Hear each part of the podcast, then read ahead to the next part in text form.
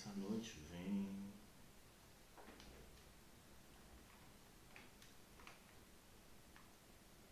Da cor da noite que te quero mais.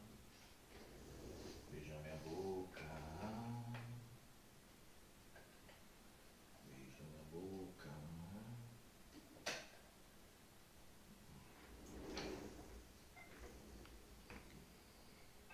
Beija minha boca essa noite.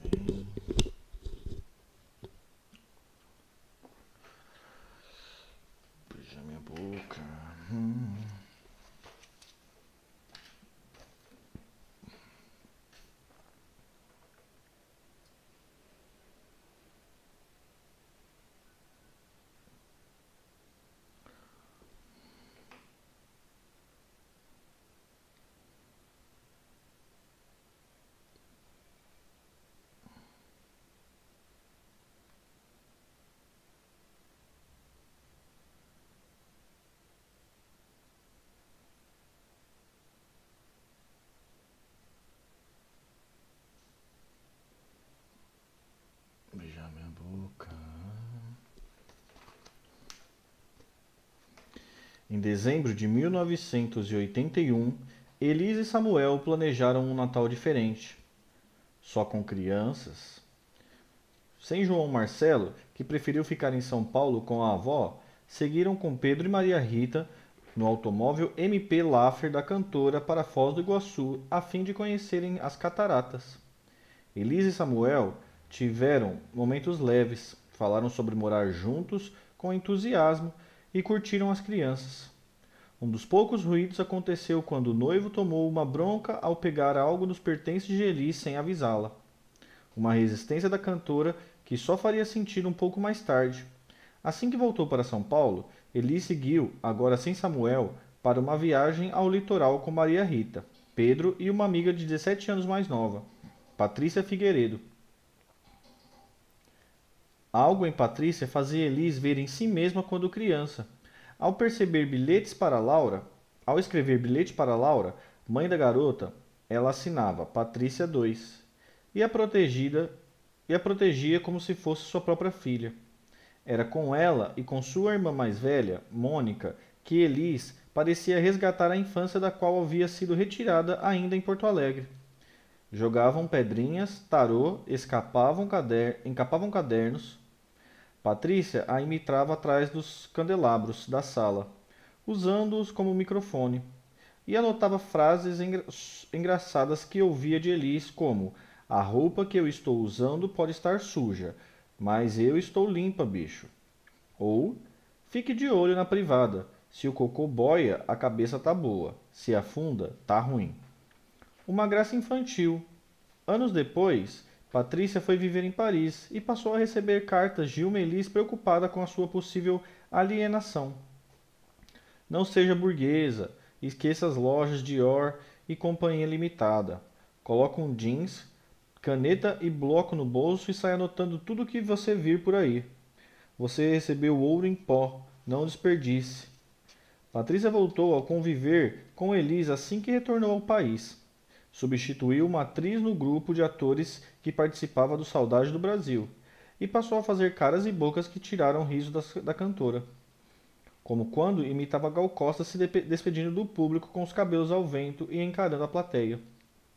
Patrícia não tinha ao seu lado uma amiga amargurada ou depressiva quando as duas chegaram a Junquerai, no litoral norte paulista.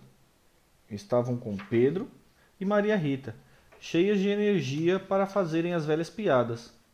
Sentada no banheiro, Elis cantava para Patrícia uma versão que acabaria de criar ali mesmo, de Meu Bem, Meu Mal, um sucesso de Caetano Veloso na época, gravado por Gal Costa como tema da novela Brilhante, da Globo, a mesma para a qual Elis registrou Me Deixas Louca. É assim que ela tem que cantar, e seguia arrastando os tempos para dobrar a sua duração. Com um timbre delicioso de Nina Simons, a grande voz estava ali, sentada diante de Patrícia, em uma inesquecível performance em seu vaso sanitário. A graça só acabava ou ficava preocupante quando Elisa usava cocaína. À volta do litoral, Elisa entrava em 1982 com uma angústia no peito. Depois de passar o Réveillon com Samuel, voltou a falar de trabalho e da família. Dois vulcão, vulcões que pareciam prestes a entrar em ebulição. Viver sobre o mesmo teto que Eli já parecia uma questão de dias quando Samuel foi apanhado por um sentimento de abandono dos próprios filhos, uma sensação dolorida de um pai saudoso de seus dois pequenos. ao mesmo tempo em que fazia planos para morar com a nova mulher e seus três filhos, agora. Agora, quem entrava em crise era ele, sentindo que poderia estar substituindo suas crianças pelas crianças de Elis. As próximas noites da Melo, da Melo Alves seriam de insônia e de um, uma tensão crescente. Sexta, sábado, manhã de domingo, quase três dias de um silêncio pesado entre o casal, com os dois lados apostando nos anestésicos do próprio tempo. Os espíritos já pareciam desarmados no domingo, mas aquela trégua só duraria até a próxima noite. Segunda, 18 de janeiro de 1982, foi um dia cheio, com Rogério e família chegando para o almoço depois de passarem 20 dias de férias em São Paulo, em São Pedro da Aldeia, no Rio de Janeiro. Elisa acordou cedo e foi para a cozinha. Queria preparar o almoço de gala para o irmão, a cunhada Biba e os dois sobrinhos que ela não havia visto no Natal. Almoçaram, contaram a, da viagem e trocaram presentes até que deu a hora de Rogério e Biba levarem a filha, Carolina, ao pediatra. Natan Marques e o compositor Ronaldo Bastos chegaram no começo da tarde, um pouco antes de Rogério sair, e foram direto para um dos quartos revirar os, os sacos de fitas em busca de músicas para o novo disco. A noite fecharia com um jantar à luz de velas preparado para Samuel, uma investida definitiva para dissipar as nuvens carregadas. A programação do longo do dia de Elis tentava satisfazer os três universos do quais ela mais se cobrava: família, trabalho e Samuel. As horas com Natan e Ronaldo foram de muita audição e pouca definição. Elis evitou fazer escolhas antes que escutassem ao menos metade dos quatro sacos plásticos com fitas. Havia outras possibilidades que não estavam no lote. Edu Lobo, que havia perdido contato com Elis, voltava discretamente a seu convívio por meio de Samuel. Uma nova canção sua, naquele ou em um próximo disco, era cada vez mais viável. Daniel Filho também havia atiçado o seu ímpeto empreendedor ao sugerir que fizesse um disco de Croner, inspirado na seleção que as pessoas faziam em casa quando gravavam suas músicas preferidas em fitas cassetes. Uma febre na época. Para Daniel, era a hora de Elis, que havia começado a vida artística com voz de orquestra de baile, homenagear suas origens em um álbum menos autoral e mais pop. Ronaldo Bastos escolheu Gema, um samba de Caetano Veloso, e pediu que Arrigo Barnabé pensasse em criar algo. Elis falou de Deu There As You, dos Beatles, que acabaria sendo gravada por Beto Guedes, na versão em português de Ronaldo, em 1984. Dori Caymmi era um dos nomes na lista dos arranjadores, assim como o produtor Lincoln Olivetti, em alta nos estúdios da época deveria ser chamado para imprimir um acento pop que as rádios pediam. Mais definida estava uma versão para Nos Bailes da Vida, de Milton Nascimento, com menções propositais a Something, de George Harrison. A ideia era de Nathan, que queria começar a canção com o solo da introdução do canção Something e entregar para Nos Bailes da Vida, ao mesmo tempo em que um arranjo com as frases da música dos Beatles soasse por trás. O solo de Something voltaria no meio da música antes que nos bailes da vida fosse cantada pela segunda vez. É só a gente pedir autorização para usar os solos, propôs o Natan. A empolgação de Elis a fez falar com um sorriso. Isso é do cacete, Natan. Por que a gente não grava amanhã mesmo? O estúdio estava marcado para dali uma semana. Vai lá, Elis. Acho que você consegue mudar isso. Você é a chefe? Sugeriu o guitarrista. Então vamos fazer isso amanhã. Às três da tarde, fechou Elis. Quando não falava de música, Natan, Ronaldo e Elis estavam falavam da vida. Ninguém, segundo Natan e Ronaldo, consumiu drogas durante as horas que passaram juntos. Elis, nas lembranças de Ronaldo, não apresentava sinais de que denunciasse ter aspirado cocaína. João Marcelo trouxe algumas latas de cerveja da cozinha e Ronaldo tomou duas. Por volta das 20h30, Natan e Ronaldo decidiram ir embora, mesmo sob a insistência de Elis para ficarem. Para ficarem mais. Samuel já havia chegado e ninguém queria atrapalhar o jantar. Quando se despediram, Elis percebeu que a noite estava fria e que Ronaldo usava apenas camiseta. Pediu que, que esperasse um segundo, foi ao armário e voltou com um suéter de lã verde escuro. Coloque isso, está frio. Não precisa, Elis, obrigado, disse Ronaldo. Pode levar, é seu, é um presente, disse Elise e fechou a porta. Elisa e Samuel começaram um silencioso jantar por volta das 21, 21 horas, quando as crianças já dormiam. O clima romântico construído na mesa farta e iluminada por velas entregava a boa vontade de Elis em voltar a ser feliz com o namorado, mas não era páreo para o insustentável peso de um drama que existia à revelia de suas intenções. Qualquer coisa que dissessem desagra... desaguaria nas angústias de Samuel que só queria conseguir viver aquela nova felicidade em grupo sem sentir-se um traidor por não ter os filhos ao lado. Uma equação delicada de ser explicada, sobretudo a alguém como Elis. Nada afeita a rodeios, que aparentassem anteceder uma negativa. A certa altura da conversa, pouco antes da meia-noite, Elisa apanhou a capa de um LP que estava ao lado do sofá e colocou em frente ao rosto enquanto Samuel falava, dando o recado de sua indisposição com aquilo tudo. Samuel reagiu. Elis, é melhor eu ir embora. E foi. Elis, com raiva, ligou para a portaria do prédio logo depois da saída de Samuel, um pouco antes da meia-noite. Seu Manuel, é o seguinte: não deixe ninguém subir a partir de agora. Nem minha mãe, nem meu pai, nem o Samuel e nem Deus. A noite só estava começando. Minutos depois de chegar em casa, Samuel decidiu ligar para Elis em busca de um ponto de equilíbrio após a lamentável cena no jantar. Mas o embate foi retomado em uma intensidade ainda maior. Com Elis nervosa e, aos poucos, incontrolável, após falar os palavrões que queria, sem dar direito à réplica, desligou com força. Alguns minutos depois, e agora era Elis quem ligava com um esperançoso tom de reconciliação até que sua ira fosse retomada à base de mais alguns palavrões. Samuel passou então a tentar falar com Elis ligando diversas vezes até perceber que ela havia tirado o aparelho do gancho. Nada que uma noite de sono não pudesse melhorar. Samuel foi acordado às seis horas da manhã por um estranho impulso que antecedia seu despertar de todos os dias em pleno menos em pelo menos uma hora e meia. Ele se levantou, tomou banho e se vestiu com elegância para ver Elis, decidido a enterrar a noite anterior com beijos e abraços, até ser pego por outro estranho impulso, o de não ir. Samuel pensou que não poderia fazer isso sempre que brigassem, que seria um despro despropósito aparecer por lá tão cedo depois de uma noite como aquela. Um risco. Convencido de que faria a coisa errada se saísse de casa em direção aos braços de Elis, tirou a roupa e voltou à cama. No apartamento da Melo Alves, Eli saiu do quarto às seis horas da manhã, fez o café e acordou João Marcelo entre seis e meia e sete horas para começar jun para comer, comerem juntos.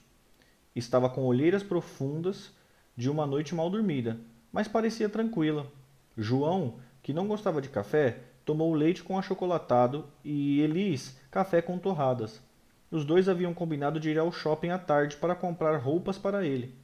João estava ansioso. Após comer e conversar, Elis voltou ao quarto e trancou a porta. Eram quase nove horas da manhã. Quando Samuel já estava em seu escritório, entre as nove e nove e meia, o telefone tocou. Elis tateava os sentimentos do namorado para entrar na velha discussão de forma mais leve. Samuel respondeu com reservas até sentir que havia arrependimentos e boa vontade do outro lado da linha. A situação confusa deveria ser superada pelos dois, e, de preferência, não em forma de cabo de guerra. Quinze minutos de conversa se passaram em juras de amor, até que Elis começou a emitir palavras desconexas sem mais ouvir o que Samuel dizia. Suas frases foram ficando espaçadas e sua pronúncia derrapando até se tornar uma pasta quase incompreensível. Elis, Elis! Samuel tentava intervir. Preocupado, ouviu seu nome sair de uma voz irreconhecível por três vezes antes que o silêncio visse, viesse para sempre. Samuel, Samuel, Samuel. O advogado saiu às pressas em direção a Melo Alves. De um orelhão próximo ao bairro dos Jardins, Celina Silva tentava avisar Elis que, de que iria passar na oficina mecânica pegar o jipe que havia ficado para consertar e seguir o quanto antes para o apartamento da cantora. Elas já haviam acertado de ouvir juntas mais fitas cassetes. A empregada Dores atendeu ao telefone e disse que a patroa ainda não, não havia saído do quarto nem para dar o dinheiro da feira. Celina ligou várias vezes para o número do quarto, mas só ouviu o sinal de ocupado. Com quem ela tanto fala? estranhou. Sem esperar mais, seguiu para a oficina, apanhou o carro e saiu dirigindo às pressas para a casa de Elis, quando outro veículo passou em sua frente em alta velocidade. Assustada, pisou forte no freio e o banco em que estava se deslocou com uma força, fazendo-a perder o controle e o jipe deslizar em um movimento de cavalo de pau, com uma das portas aberta. Ao se recuperar, amarrou a porta com a, com a alça da bolsa e voltou a dirigir. Quando estava bem próximo da rua Estados Unidos, a gasolina acabou. Celina foi à casa de um amigo que morava perto e pediu para usar o telefone. De novo, tentou ligar para o quarto de Elis, uma, duas, três vezes e nada. Trancou o carro e seguiu a pé. Samuel chegou ansioso como ninguém naquela casa e vira antes. Como ninguém naquela casa vira antes. Cruzou com Pedro, Maria Rita, as duas empregadas no playground do prédio perguntou pela namorada, apanhou as chaves e subiu às pressas para o apartamento. Doris resolveu ir atrás. Abriu a primeira porta com uma das cópias encontradas pela arrumadeira e a segunda do quarto de Elis com as ferramentas que a mesma Doris trouxe em uma caixa. João correu para ver o que havia com a mãe, mas foi impedido de entrar. Vai brincar, está tudo bem, disse Samuel. Elis estava caída, segurando o telefone com a mão estendida para o lado direito ficou claro que era algo mais sério do que o desmaio. O advogado ligou para o amigo do escritório, Marcos Antônio Barbosa, e logo depois para pedir uma ambulância. Celina chegou querendo saber de Elis. E essa mulher que não atende o telefone? O Samuel chegou cedo e está lá chutando a porta. Parece que ela dormiu mesmo, respondeu Dores. A secretária foi até o quarto e ameaçou entrar em pânico ao ver Elis no chão. Samuel tentava reavivá-la, gritando seu nome e fazendo respiração boca a boca. Nós vamos sair dessa, repetia Celina. Ela também ligou para 191, cobrando a ambulância que não chegava. Ao desligar, correu para ajudar Samuel, massageando o peito de Elis com força, mas os sinais vitais não voltavam. Lily, fala comigo. Por favor. Lily, fala comigo. Samuel decidiu não esperar mais. Às 11h20, uma hora depois de chegar ao apartamento, desceu pelo elevador com Elis no colo e pediu que Celina corresse até a frente do prédio para chamar um táxi. No instante que ela voltava, avisando que o carro estava na entrada do edifício, um outro táxi chegou trazendo o amigo de Samuel, o advogado Marco Antônio, e um médico, o Dr. Álvaro Machado Júnior. Samuel partiu com Elis no colo e o médico no automóvel da frente, enquanto Celina e Marco Antônio seguiram nos de trás. Em cinco minutos chegaram ao Hospital das Clínicas. O táxi parou buzinando na entrada do pronto-socorro e todos desceram às pressas. O motorista Manuel ajudou Samuel e, e Álvaro a colocarem Elis em uma maca e a equipe de plantão trouxe rapidamente, que a equipe de plantão trouxe rapidamente. Depois de receber de Celina o pagamento pela corrida, seu Manuel manobrava para partir quando viu que Samuel havia deixado sua agenda cair no banco traseiro. Desceu novamente e correu até a recepção, mas não o encontrou deixou o objeto com uma atendente, que anotou seu nome e a placa do carro. Celina fazia a ficha de Elise enquanto os pensamentos começaram a chegar com uma velocidade angustiante. Meu pai, Natan, as crianças. Quem está cuidando das crianças? A maca trazendo Elise chegou à sala de emergência do HC às 11h35 e a doutora Elizabeth Lima Nicodemos nem percebeu que, naquela manhã, tentaria salvar um ídolo. Parada! gritou o um enfermeiro, sinalizando que se tratava de um paciente com parada cardiorrespiratória. A jovem médica de 29 anos, formada havia dois anos, voltava ao trabalho naquele dia depois de uma licença maternidade de três meses. Minutos antes de ele chegar, três companheiros de equipe de emergência da primeira clínica médica do HC combinaram de almoçar juntos. Elizabeth não foi, queria usar o horário de almoço para ir até sua casa, próxima ao hospital, amamentar a filha, e só faria isso quando os amigos voltassem. Auxiliares e técnicos vieram para seguir as orientações de Elizabeth, antes de saberem que Elisa estava em suas mãos. algo de que só seriam informados mais tarde. Perceberam que aquela paciente parecia jovem demais.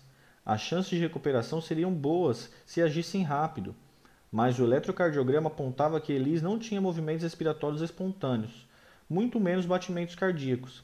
Fizeram a intubação para iniciar a ventilação artificial. Investiram em uma forte massagem cardíaca e administraram substâncias como adrenalina, gluconato de cálcio e carbonato de sódio. Elizabeth apalpou o corpo de Elise em várias partes, percebendo que ela não estava gelado, que ele não estava gelado e que não havia o que os médicos chamassem de rigidez cadavérica. Algo que lhe dava certeza de que aquela parada era algo muito recente. Mas Elise não respondia a nenhum procedimento.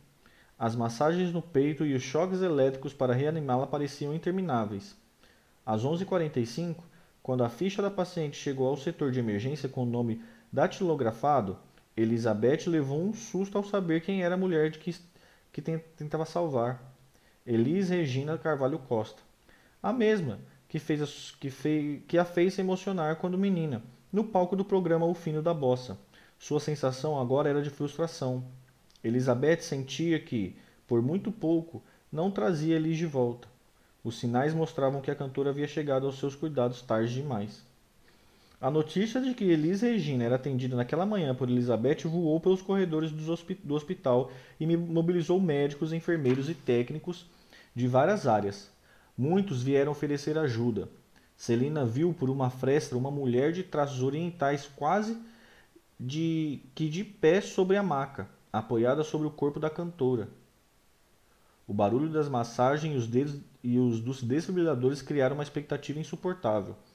Tudo o que Elis precisava fazer era tossir, gemer e dar um único respiro. Ela continua parada, dizia o enfermeiro. Os médicos tentaram por muito tempo, até que Celina ouviu a frase que fez tudo ao seu redor se movimentar em câmera lenta. Não tem mais jeito. Antes do óbito ser declarado, o diretor do hospital, Luiz Bacalá, disse a Elizabeth que o corpo de Elis deveria ser enviado ao ML, o Instituto Médico Legal, e não ao SVO, o Serviço de Verificação de Óbito. Algo o fazia desconfiar de que aquela morte deveria ser melhor explicada. E, uma vez que o corpo chegasse ao IML, o um inquérito policial seria aberto para investigação. Celina saiu em busca de um orelhão. Chorando, ligou para o médium Mauri, em que Elis confiava. Seu desespero a fazia pedir para a ajuda dos espíritos. Quem atendeu ouviu um clamor incomum. Pelo amor de Deus, façam alguma coisa. Eu preciso falar com o professor Mauri. A Elis morreu. Sem saber o que responder, o atendente disse o que achou que deveria dizer naquela hora. Desculpe, mas o professor Mauri não está. Pode deixar que eu darei o recado assim que ele voltar. Na mesma angústia, Celina passou a ligar para quem lembrasse, lembrasse, dando a notícia da morte. O corpo seguiu para o IML ao lado do Hospital das Clínicas. Os amigos e a família chegavam em busca de informações. Natan desmaiou em frente ao hospital assim que teve a confirmação daquilo que parecia um trote. Walter Silva chorava como criança. Ronaldo Bastos, em choque, lembrou-se da frase do policial no dia da sua prisão. Avisa a Elis que a gente vai se ver. Avisa a Elis que ela vai se ver com a gente. Ela não perde por esperar.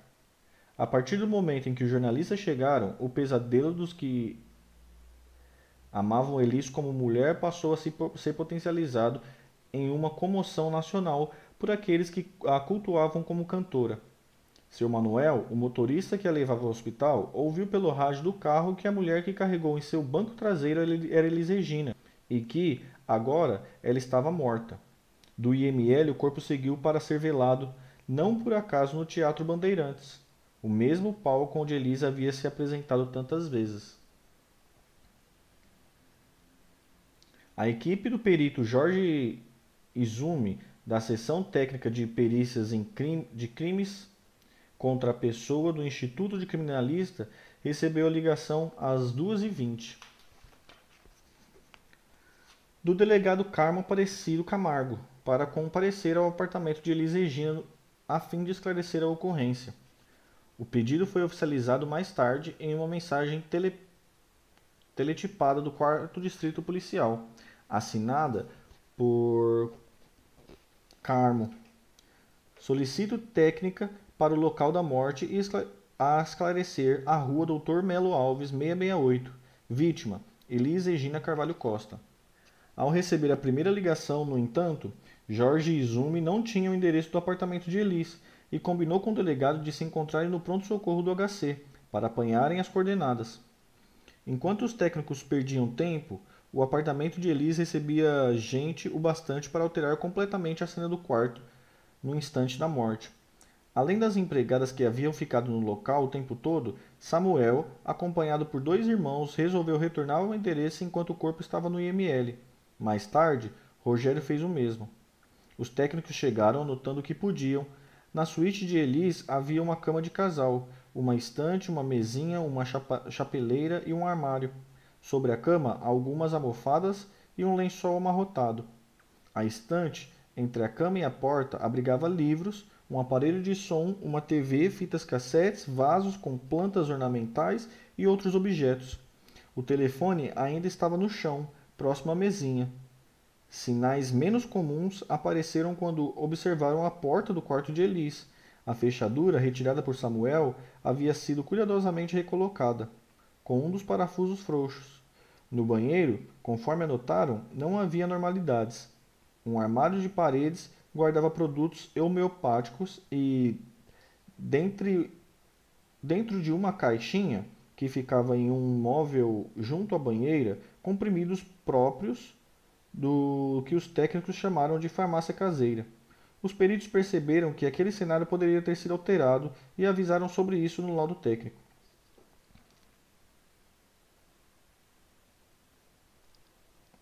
A primeira ao entrar no quarto depois de Samuel sair com Elis nos braços foi a Maria das, das Dores. A empregada potiguar de 40 anos que morava na favela da Rocinha, no Rio, antes de trabalhar com a cantora, disse à polícia que encontrou o quarto relativamente arrumado, mas que não estranhou. Elis tinha problema de coluna e gostava de dormir no chão. Afirmou também que muita gente chegou logo depois da morte da cantora. Sobre drogas, respondeu que o único pó branco que sua patroa tomava, conforme sabia, era o sal de fruta. E que, quando se sentia cansado, usava calmantes como o carmocetina para dormir. Dores, no entanto, revelou que, ao entrar no quarto, retirou de lá uma garrafa de cinzano branco caída no chão do quarto com apenas um resto de líquido e que havia também recolhido todo o lixo que estava no banheiro e jogar seu conteúdo em um saco plástico. Samuel pode ter sido a segunda pessoa a entrar no quarto de Elis. Ao retornar ao apartamento, foi até a suíte apanhar algumas fotos que havia tirado com a cantora. Ficou lá, sozinho por um tempo que não soube precisar, mas disse em depoimento à polícia que já havia encontrado o lugar arrumado.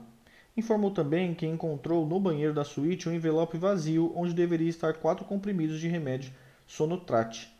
Sua observação no depoimento foi, de que, foi a de que sonotrate era um medicamento que Elis usava em raras ocasiões, quando precisava se recuperar para os compromissos do dia seguinte. Samuel afirmou que, assim que viu a embalagem do remédio no banheiro, a colocou em seu bolso. Por que? quiseram saber os policiais. Ele respondeu que nem sabia o motivo de sua reação, mas talvez por lamentar a descoberta naquele momento, já que muitas vezes insistiu, insistiu com Elis para que ela deixasse de tomar aquele medicamento. No mesmo depoimento, o advogado reforçou que Eli jamais fez uso de qualquer tóxico durante os seis meses em que conviveram e que, dada a intensidade dessa convivência, pode fazer essa afirmação com absoluta certeza. A notícia da morte devastou César Camargo no momento em que ele comemorava o fato de ter feito as pazes com a ex-mulher. Estava na sede da gravadora Som Livre, no Rio, produzindo para um diretor artístico Max Pierre o novo disco de Calbi Peixoto.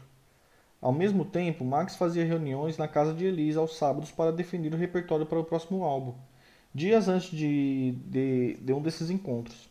César havia sofrido um acidente de moto na Avenida Marques de São Vicente, Marquês de São Vicente, no Rio, e quebrado um braço em três lugares. Max comentou com Eli sobre o tombo e sentiu a preocupação da cantora. No domingo, Elis ligou para o César dando bronca. Tá pensando que é moleque com essa moto? Era a primeira vez que eles se falavam desde a separação. Na mesma ligação, fizeram as pazes e ela permitiu que ele visse os filhos Pedro e Maria Rita. justamente no momento em que César contava a Max sobre sua alegria em falar de novo com Elis, um produtor entrou na sala com a notícia. Vocês viram que Elis Regina morreu? César primeiro duvidou, mas em seguida começou a esmurrar a mesa e a parede do escritório aos berros. Em meio a uma crise de nervos, Max e seu funcionário o contiveram e a mulher do diretor trouxe um copo de água com açúcar. Aos poucos, César foi se acalmando.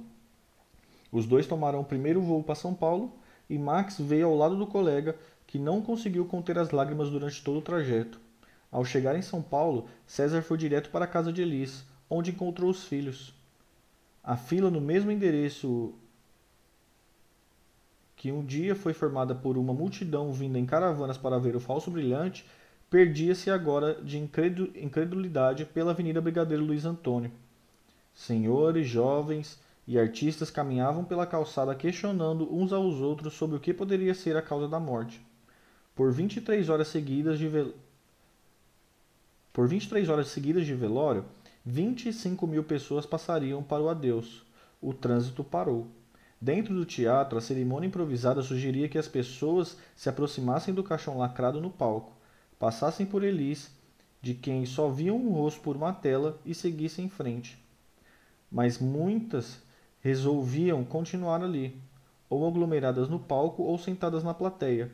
A família, que ficava em um espaço reservado para na parte de trás do palco, mal conseguia se aproximar. Um repórter da Globo tentou entrevistar seu Romeu e Dona Erci ao lado das coroas de flores que não paravam de chegar. Como o senhor está vendo essa manifestação de amor pela sua filha? Romeu tentou uma, tentou uma resposta. É uma satisfação. Conseguiu dizer. Erci balançou a cabeça e ameaçou desmoronar ao lado do marido.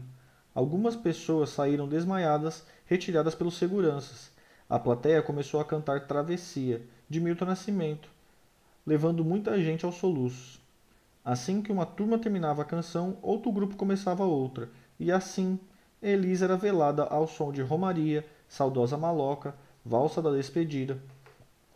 César perguntou aos filhos, Pedro, de seis anos, e Maria Rita, de quatro anos, se eles queriam ir a um negócio que se chamava velório, sem saber dos detalhes. As crianças disseram que sim e seguiram com o pai para o Teatro Bandeirantes. Ele prometeu que seria rápido e entrou com os dois pelos fundos. Ao se deparar com as pessoas cantando, teve uma crise de choro e foi amparado pelos amigos. No microfone colocado no centro do palco, pediu colaboração. É uma festa? Sim, é uma festa. Cantem bastante. Mas vou pedir uma coisa.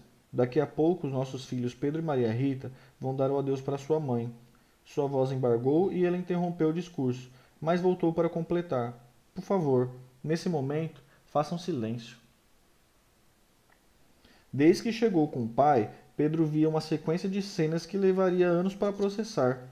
João, o confiante irmão mais velho, estava transtornado, em um estado que Pedro jamais havia visto. Maria Rita, carregada por Samuel, parecia perdida na multidão, carente dos cuidados da mãe que, diziam os adultos, haviam partido. As pessoas de quem Pedro gostava e via em casa choravam nos cantos, e um caixão sustentava o corpo de sua mãe, que estava ali sem estar. Sem maturidade emocional para entender a causa da tristeza alheia, o garoto se chocava com a existência de tanta tristeza ao mesmo tempo. Muitas memórias que, do que vivera com a mãe seriam jogadas em um fosso para protegê-lo. O rosto, o toque, as broncas, quase tudo desapareceria. Pedro e Maria Rita ficaram com muito pouco de Elis viva.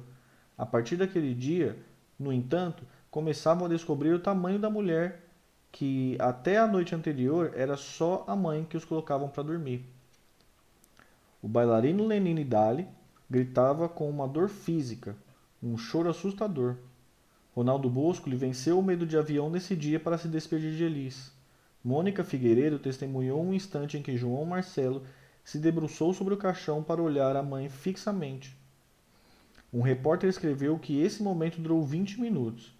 Ali, Mônica viu um menino de 11 anos envelhecer 50. Adilson Godoy tentou consolá-lo logo depois, ao perceber que ele estava só. Dureza, né, João? E percebeu que o menino envelhecia ainda, envelhecido, ainda era só um menino. É minha mãe, né, Adilson? Minha mãe. O caixão foi retirado do teatro pouco antes das 11 horas, provocando empurra-empurra de repórteres, fotógrafos, policiais e fãs. Um caminho do corpo de bombeiros, um caminhão do corpo de bombeiros levaria o caixão até o cemitério do Morumbi. Depois que as pessoas deixaram o teatro, outras chegaram e se acomodaram nas cadeiras da plateia, mesmo sem o corpo de Elis presente. Eles ficaram ali, em silêncio, olhando para um palco vazio.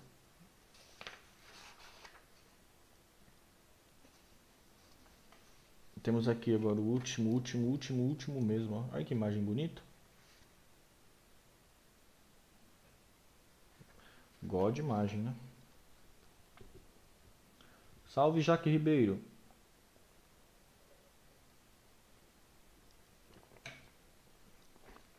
Tá gostando do canal, é, Jaque? Tamo junto. O grande público apareceu para um cortejo que parou São Paulo na manhã do dia. Ah, deixa eu botar aqui os capítulos. Meu Deus do céu, eu esqueci aqui. Depois fica mais fácil para eu cortar.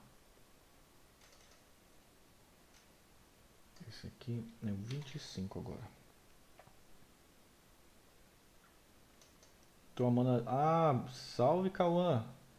Pô, valeu, mano.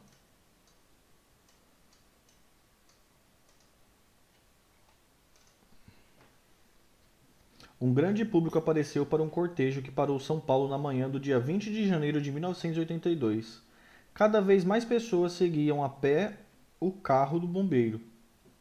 Desde a saída do Teatro Bandeirantes, até que a família percebeu e pediu ao motorista para aumentar a velocidade.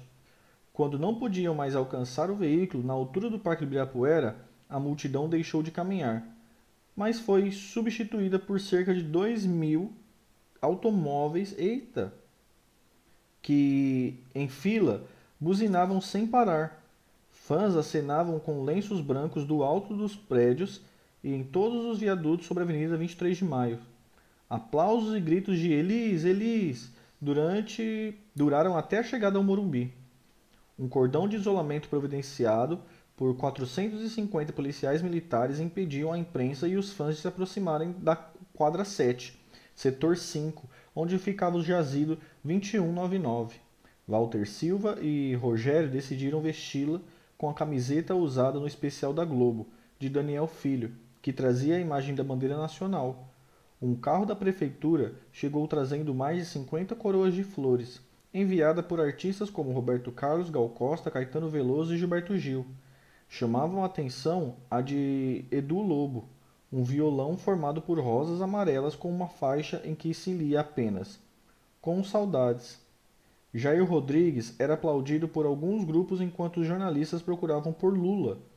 Ele dizia estar ali, pelo muito que Elis contribuiu com sua arte para o país, pelo muito que contribuiu ao movimento de anistia e, finalmente, pelo muito que contribuiu com todos os trabalhadores, particularmente em 79, quando precisávamos de recursos e ela não hesitou em tornar vários shows beneficentes.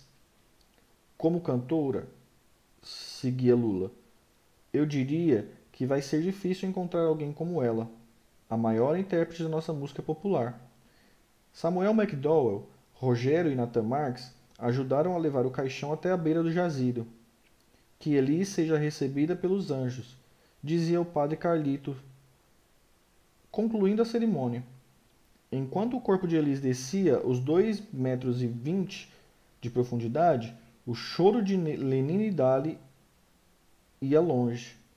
Às 14 horas, a multidão deixava o cemitério tentando entender algo que parecia não haver explicação, e fazendo duas perguntas em uma só: como e por quê? Suicídio? A hipótese foi levantada, mas ele seguia a vida a mil, cheia de planos desafiadores, e por mais que pudesse ainda sentir algo mal resolvido por César ou estar em crise com Samuel, Nada parecia grave o suficiente para levá-la ao cabo da própria vida, entregando à sorte os três filhos pequenos que amava. Não combinava com Elisa, não combinava com Elis. Assassinato? Mas quem? Por quê? Como? As conversas rodavam nos bastidores da cerimônia. Samuel teve suas suspeitas confirmadas por um dos presentes. Elis consumia drogas havia cerca de dez meses e ouviu de Rogério outra revelação. Ao entrar no quarto em que a irmã morreu, depois que Samuel a levava ao, ao hospital das clínicas, ele mesmo havia limpado a cocaína que viu no local. As informações bateriam com a que Samuel iria escutar um tempo depois da amiga e cantora Wanda Sá. Elise estava usando drogas, mas não queria que você soubesse. O Instituto Médico Legal divulgou o laudo com a causa da morte de Elis no dia seguinte ao enterro. O documento afirmava que Elis morrera por ter ingerido álcool com cocaína, uma combinação explosiva. Assinado pelos doutores José Luiz Lourenço e Chibieme Haddad, o laudo trazia duas conclusões complementares, uma reforçando a outra. Na necrópsia procedida, nada encontramos digno de especial menção que pudesse explicar o evento letal, apresentando os órgãos sua integridade anatômica. Assim sendo, é de se presumir que a examinada. A examinada gozava aparentemente de boa saúde física.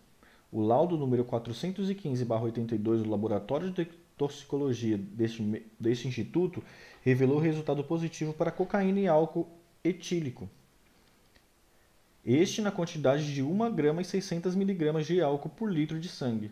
A quantidade de álcool etílico encontrada em nível sanguíneo, encontrada em nível sanguíneo revelou estar a vítima sob estado de embriaguez, e a presença de cocaína caracterizou o estado toxicológico que, em somatória, pode responder pelo evento letal. Ou seja, Elis não havia morrido por causas naturais, já que tudo em seu organismo funcionava nas, na mais perfeita ordem até o dia da morte.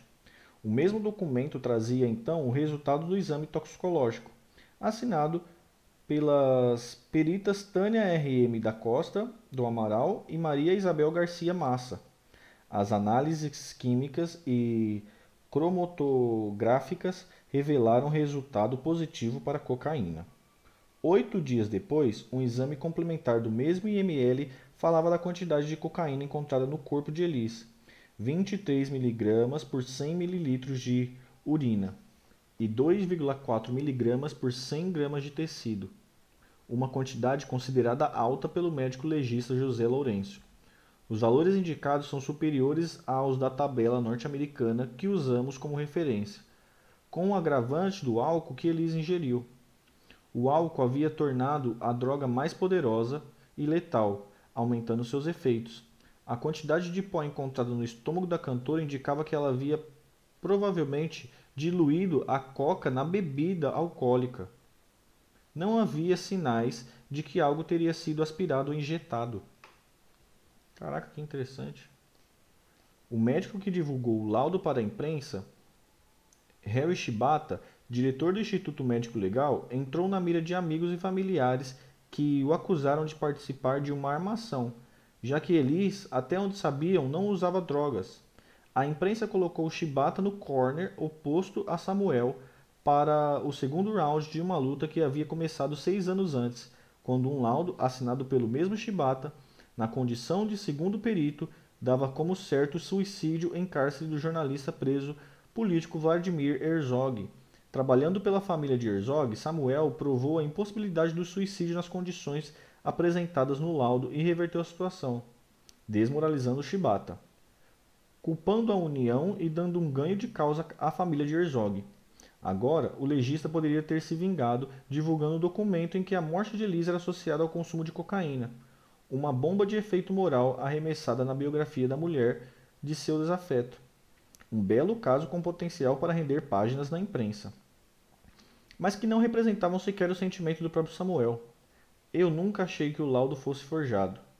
Isso foi algo criado pelos jornais, disse anos depois. Diante das teses de suicídio, indução ao, suicídio e homicídio, a polícia abriu investigação e colheu depoimentos que não apontaram nenhum caminho que não a morte acidental. Ao analisar o inquérito, o promotor do caso, Pedro Franco de Campos, defendeu o arquivamento por não haver crime a ser punido. Algo que chamou a atenção, entretanto, foram as fotos da autópsia realizada em Elis, anexada ao documento de ML a pedido de Shibata. Ali, Pedro sentiu uma tentativa de vingança por parte de Chibata contra o seu suposto desafeto, Samuel McDowell. As, as imagens que o promotor nunca havia visto em processos anteriores mostravam o corpo de Elisa aberto de fora a fora como um animal, com ganchos separando sua estrutura óssea e um corte que saía do pescoço e seguia até as partes inferiores. Atenta ao efeito que as fotos poderiam provocar nos filhos da cantora se caísse na mão do jornalista, Pedro alertou o juiz do caso, Antônio Filar de Luiz, de que se tratava de um despropósito com cheiro de revide. No dia 24 de fevereiro de 82, Filar de Luiz, da primeira vara auxiliar da capital, determinou que o inquérito fosse arquivado e as fotos lacradas. Se Elis merecia respeito como ser humano, merecia ainda mais como mulher e mãe, não justificando que permanecessem visíveis nos autos as fotos que ora definitivamente lacrou. Fato já ocorrido anteriormente a pedido do culto e humano promotor público, Dr. Pedro Franco de Campos, posto que referidas fotos nenhum interesse jurídico possuíam e podiam perfeitamente ter sido dispensadas, anotou em sua sentença. Sua decisão pelo arquivamento era justificada com, em uma peça de cinco páginas escrita por um magistrado comovido. Seja como for, cobriu-se o evento de densa e nebulosa cortina sobre os reais motivos que ceifaram a vida de alguém que, entre outras coisas, tinha o mérito de encantar o público com sua arte. Uma das poucas artistas a ousar aparecer publicamente vestindo blusa verde e amarela. Em outro trecho, descartava a hipótese de suicídio induzido e homicídio não há que falar em homicídio, pois inexiste qualquer indício a esse respeito nos autos. E no que concerne uma possível investigação, auxílio ou induzimento ao suicídio, também absolutamente nada se encontra na prova produzida capaz de alicerçar tal hipótese. Inexiste a mínima suspeita contra qualquer pessoa do relacionamento da falecida, conforme profundamente demonstrado nos autos. Ainda sobre a causa da morte, Filard ressalta que, se houve suicídio, só Elis sabe dos motivos e enterrou-se no seu túmulo. Contudo, a hipótese mais viável é que houve um mero acidente, um erro provocado por uma ingestão de cocaína com álcool, o que levou a uma intoxicação exogena aguda. a polícia seguiria investigando para tentar descobrir quem havia fornecido a dose fatal para Elis, Assim que a causa de sua morte foi divulgada, Ronaldo Bastos passou a ser apontado como um dos culpados. Ao passar em frente a uma banca de jornal, leu a manchete do jornal da última hora com o coração acelerado. Compositor traficante. Seguiu lendo as letras menores e percebeu que o rapaz louro de cabelo encaracolado que a polícia procurava só poderia ser ele. Um usuário, mas jamais um traficante. Ao chegar ao seu apartamento, o pai e os irmãos o esperavam preocupados com a situação. Até que a temporada de caça às bruxas terminasse, seria melhor que partisse para Nova York. Aos poucos, a busca pelo possível traficante cedeu lugar às homenagens a Elise. Culpar alguém pela morte de uma mulher de 36 anos que só fazia o que bem entendia foi perdendo sentido. Elise, apontavam os laudos, havia morrido de inexperiência, e a culpa da tragédia, até alguma prova em contrário, que jamais apareceu, era exclusivamente sua. João chorou quando abriu a porta do quarto dos irmãos e os viu brincando como anjos, sem imaginarem o tamanho da dor que um dia sentiriam. Nenhum lamento pela partida de Eli seria mais triste do que o baque de doses fortes e lentas percebido pelas crianças.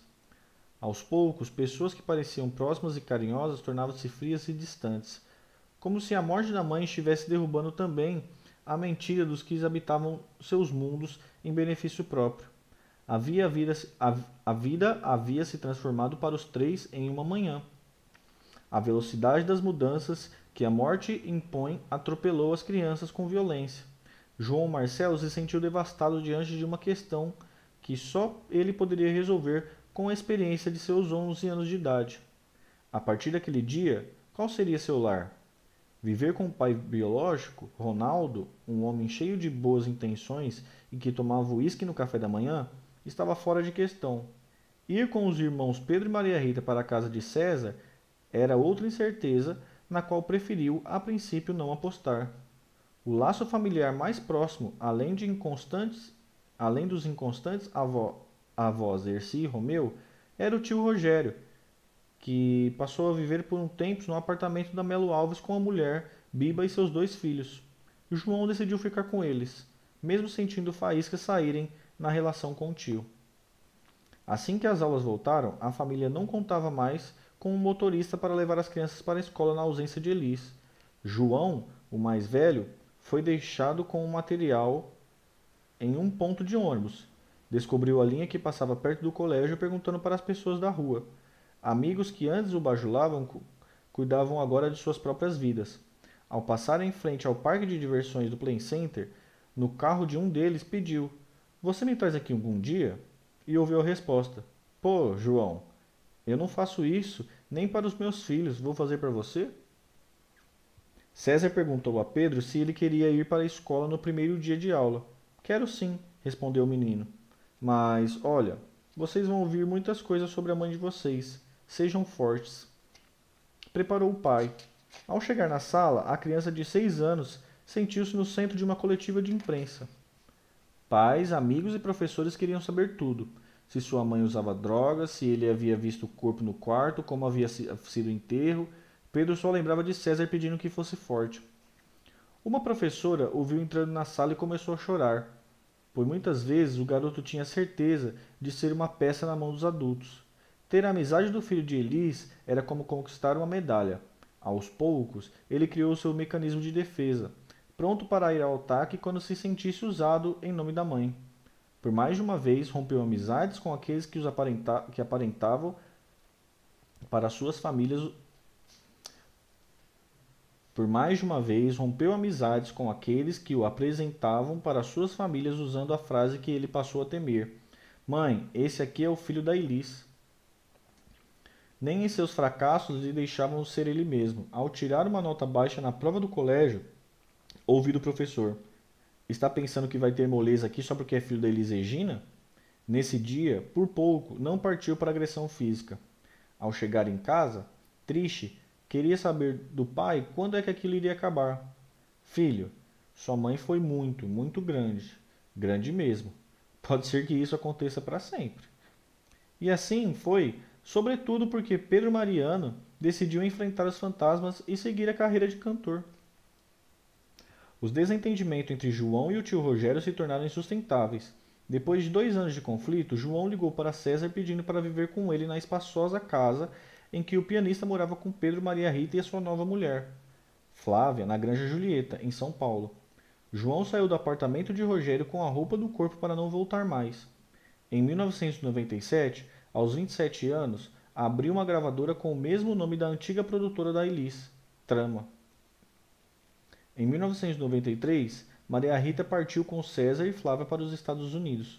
Enquanto Pedro e João ficaram em São Paulo dividindo o apartamento nos Jardins, a aluna residente de Comunicação Social e Estudos Latino-Americanos na Universidade de Nova York sentia que a música deixava de ser diversão para se tornar necessidade.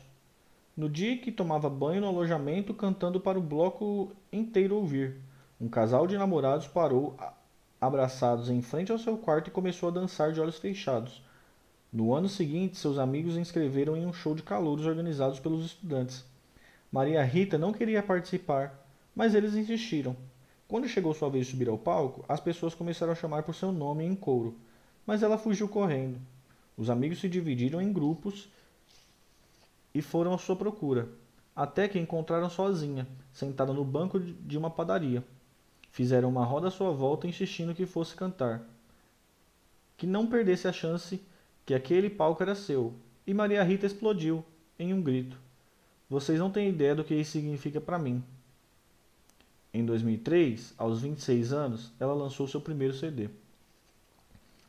Julho de 2014, São Paulo. Uma Elis menina abraça Jair Rodrigues cheia de afeto e outra Elis mulher entrega-se a César Mariano com um beijo nos olhos fechados.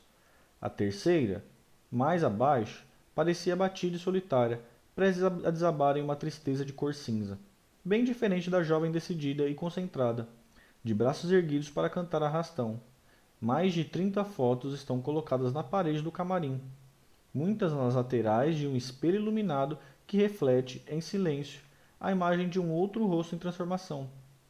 Quando se ouve o primeiro sinal, a pele clara de Laila Garim já está maquiada, os lábios pequenos são reforçados pelo batom e os olhos verdes cobertos por lentes escuras.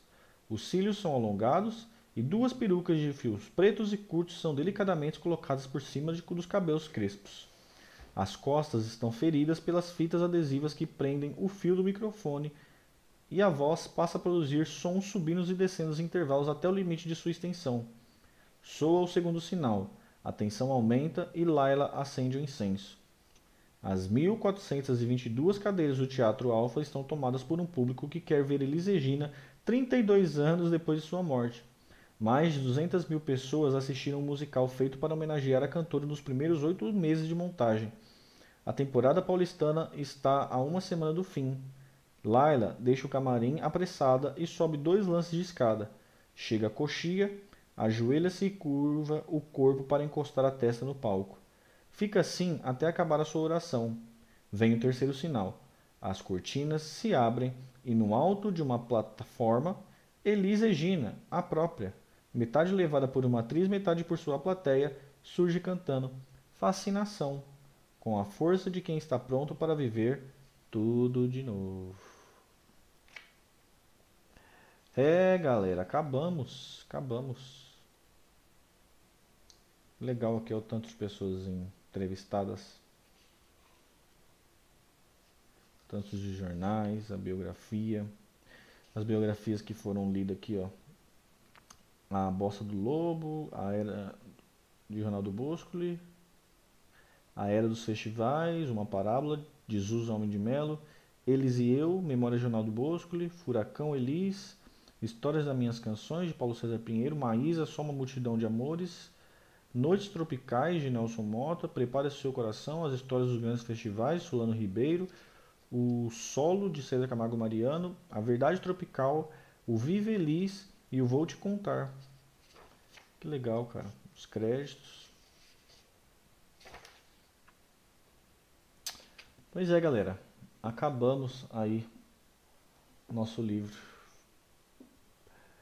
É, se alguém for de São Paulo quiser o livro aqui do, no canal, galera do futuro aí também que tá vendo esse episódio depois, quiser o livro físico aí, manda uma mensagem aí que aí eu repasso para vocês o livro, tá bom? É, porque eu não tô com. Não tô querendo fazer. juntar muita coisa, sabe?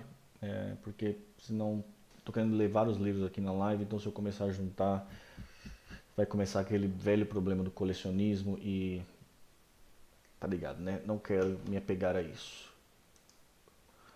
Bom, galera, foi isso aí então a live de hoje. Acabamos esse livro e voltamos aí essa semana com o da Rita Lee. Vamos acabar o da Rita Lee essa semana também, tá bom? E vamos começar já a ler o da, o da Nara, Nara Leão. Obrigado, viu, galera? Puder deixar o like aí, tamo junto.